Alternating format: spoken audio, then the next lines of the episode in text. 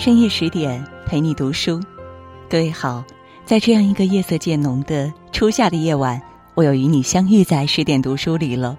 我是林静，今天呢，我们要和大家共同分享的文章，唐群英，掌掴宋教人怒骂袁世凯，双枪女将一生让人唏嘘。作者是丹娟，下面呢，我们就一同来分享。在民国时期，有这样一个女子，她出身显赫，锦衣玉食，但却离开豪门，浴血奋战，成为开国元勋。她三闹意愿，据理力争，但却被迫出走，遭到打压，成了通缉要犯。她一生致力于普及女子教育，争取男女平等，被邓颖超称为民主主义革命时期女界英雄人物。在他的推动下，女子学校大力发展，培育出一批批有觉悟、有知识、有本领的新女性。没错，她就是民主革命家唐群英。唐群英的一生是耀眼的，她既是第一位女同盟会员，也是女子北伐队队长，还是中国近代史上最早的女报人。在动荡的岁月里，唐群英活成了一个独特的存在。她一生坎坷。饱受搓磨，却不改初衷，勇于前行，终于成为更好的自己。枪林弹雨为理想而奋斗，唐群英生长于武将世家，其父官至提督，归隐后仍然每天带领宗族子弟习武练功，而幼小的唐群英是这群子弟中最聪慧，也是最用功的。在唐群英的心中，习武是为了像穆桂英一样保家卫国，所以他不仅骑马击剑样样精通，还通读诗词经赋，称得上是文武全才。假如生在盛世，唐群英可能会顺遂一生，但命运把他安排在一个黑暗时代的末端。此时的晚清朝廷已经风雨飘摇，在绞杀百日维新后变得愈加腐败。可维新思想早已经深入民间，唐群英便深受其影响。一九零零年，八国联军进犯北京，烧杀抢掠，无恶不作。唐群英面对如此时局，拍案而起：“国之兴亡，匹夫亦应责无旁贷。”他决定赴日留学，寻求救国救民的真理。后来，唐群英在日本参加了孙中山、黄兴组织的同盟会，首次提出振兴中国女学的思想，动员女界与男子奋楣争先，共担义务，以救国家之危亡。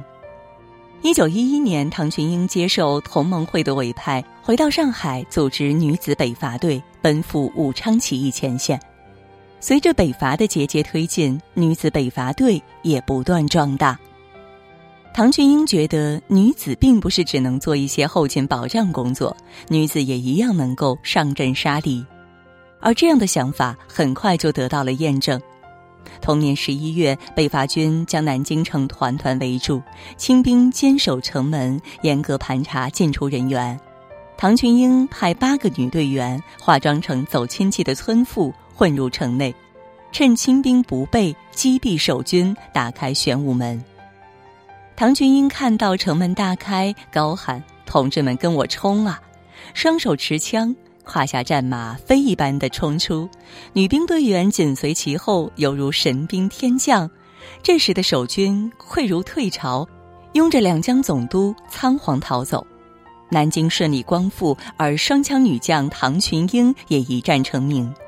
在南京临时政府庆功会上，唐群英受到孙中山的接见，被授予二等嘉禾勋章，成为第一批授勋的开国功臣。他凭借智慧、勇敢、坚强，迎来了自己人生的高光时刻。但是，荣华富贵从来不是唐群英的追求，兴办女学，为女性争取参政议政的权利，才是他一直追求的梦想。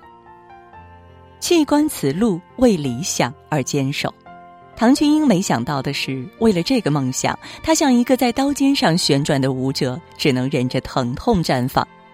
一九一二年二月初，南京临时参议院准备起草《中华民国临时约法》，当唐群英得知约法草案中没有男女平等的条文时，异常震惊。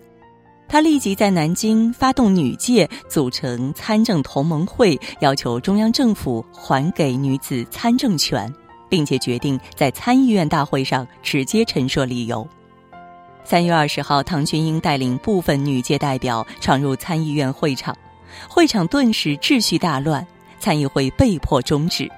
这便是轰动全国的大闹参议院事件。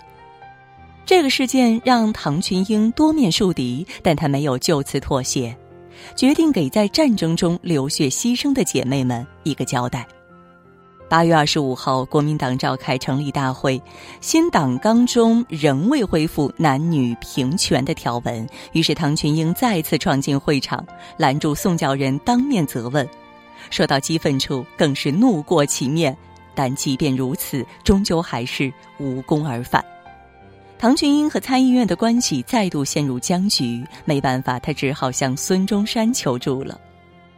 见到孙中山后，唐群英哽咽问道：“早年受先生感召，加入同盟会，致力革命，同时为二万万女同胞谋求平等。如今革命胜利，为什么不再承认男女平权呢？”孙中山温和地说：“女界确实为革命做出很大贡献，但删去男女平权是多数男议员的意见，少数人是无法阻止的。与其把希望放在那些男议员身上，倒不如去普及教育，发展女子团体，靠女性自己发声。”孙中山的话点醒了唐群英，她悲愤的心情逐渐平静。女性只有自身觉醒，才能获得权利，才能主宰命运，才能决定未来。在辛亥革命胜利后，唐群英作为国民党元老级人物，她有足够的资历，拥有高官厚禄，享受胜利果实。但她没有这样做。当梦想被现实伤害时，她毅然选择逐梦。这份执着看起来很傻，但却是她内心的孤独与坚守。燃尽余生为理想而无悔。就在唐群英一边为女子参政奔走，一边为办报办学忙碌时，时局却发生了意想不到的变化。年轻的国民政府无力和清廷抗衡，而实力派袁世凯则借机窃取革命果实。袁世凯当上总统后，立即翻脸，解散国会，刺杀宋教仁。政局变幻莫测之际，很多团体选择晋升，只有唐群英说出“我们女界不承认袁大总统”的话。随后，他又在报上发表文章，抨击袁氏政府倒行逆施。恼羞成怒的袁世凯下令查封报纸，悬赏一万银元通缉唐群英。短短一年时间，从开国功臣变成了通缉犯，命运好像和唐群英开了个大大的玩笑。但他仍然坚信，即便是在黑夜中前行，光明也终有降临的时刻。离开北京后，唐群英回到湖南老家，变卖家产，办学办报，开启民智。雨果说过：“古今中外，凡成就事业、对人类有所作为的，无一不是脚踏实地、艰苦攀登的结果。”自此，唐群英成为女性的灵魂摆渡人。在他的引领下，无数女性走出家门，化开蒙昧，接受新思想，追求平等。这些女性不但思想活跃、充满热忱，而且勇于打破偏见，敢于挑战陈规陋习。其中流传最广的，当属白果女子闹祠堂的故事。一九二六年冬至那天，白果刘氏祠堂内香烟缭绕，正是办祠堂酒的日子。当地女校学生聚集在一起。走到祠堂门前，正准备进去，可族长突然将女子们挡在祠堂外，并呵斥道：“自古以来，只有男人进祠堂，你们这群女人要造反吗？”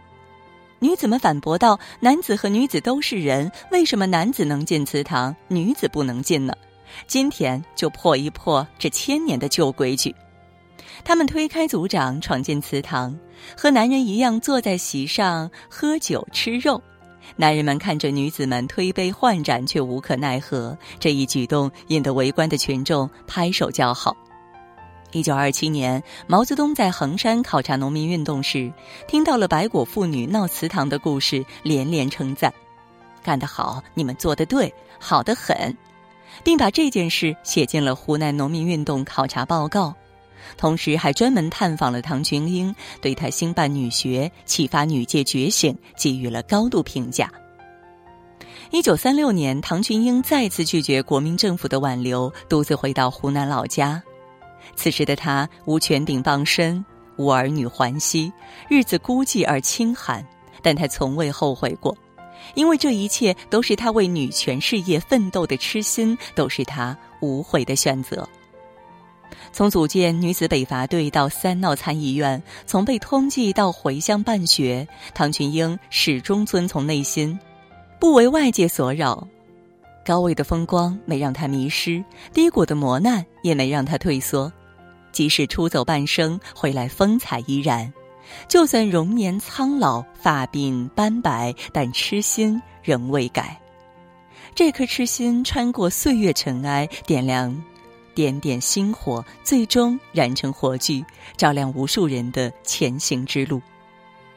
贝多芬曾说：“卓越的人有一大优点，是在不利和艰难的遭遇里百折不挠。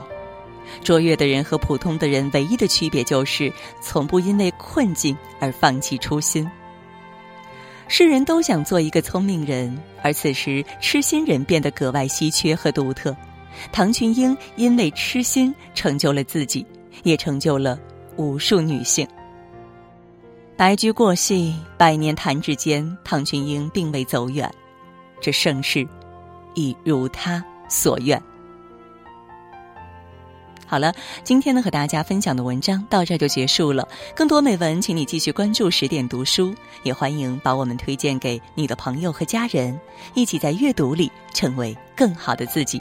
也祝各位每晚好梦，晚安。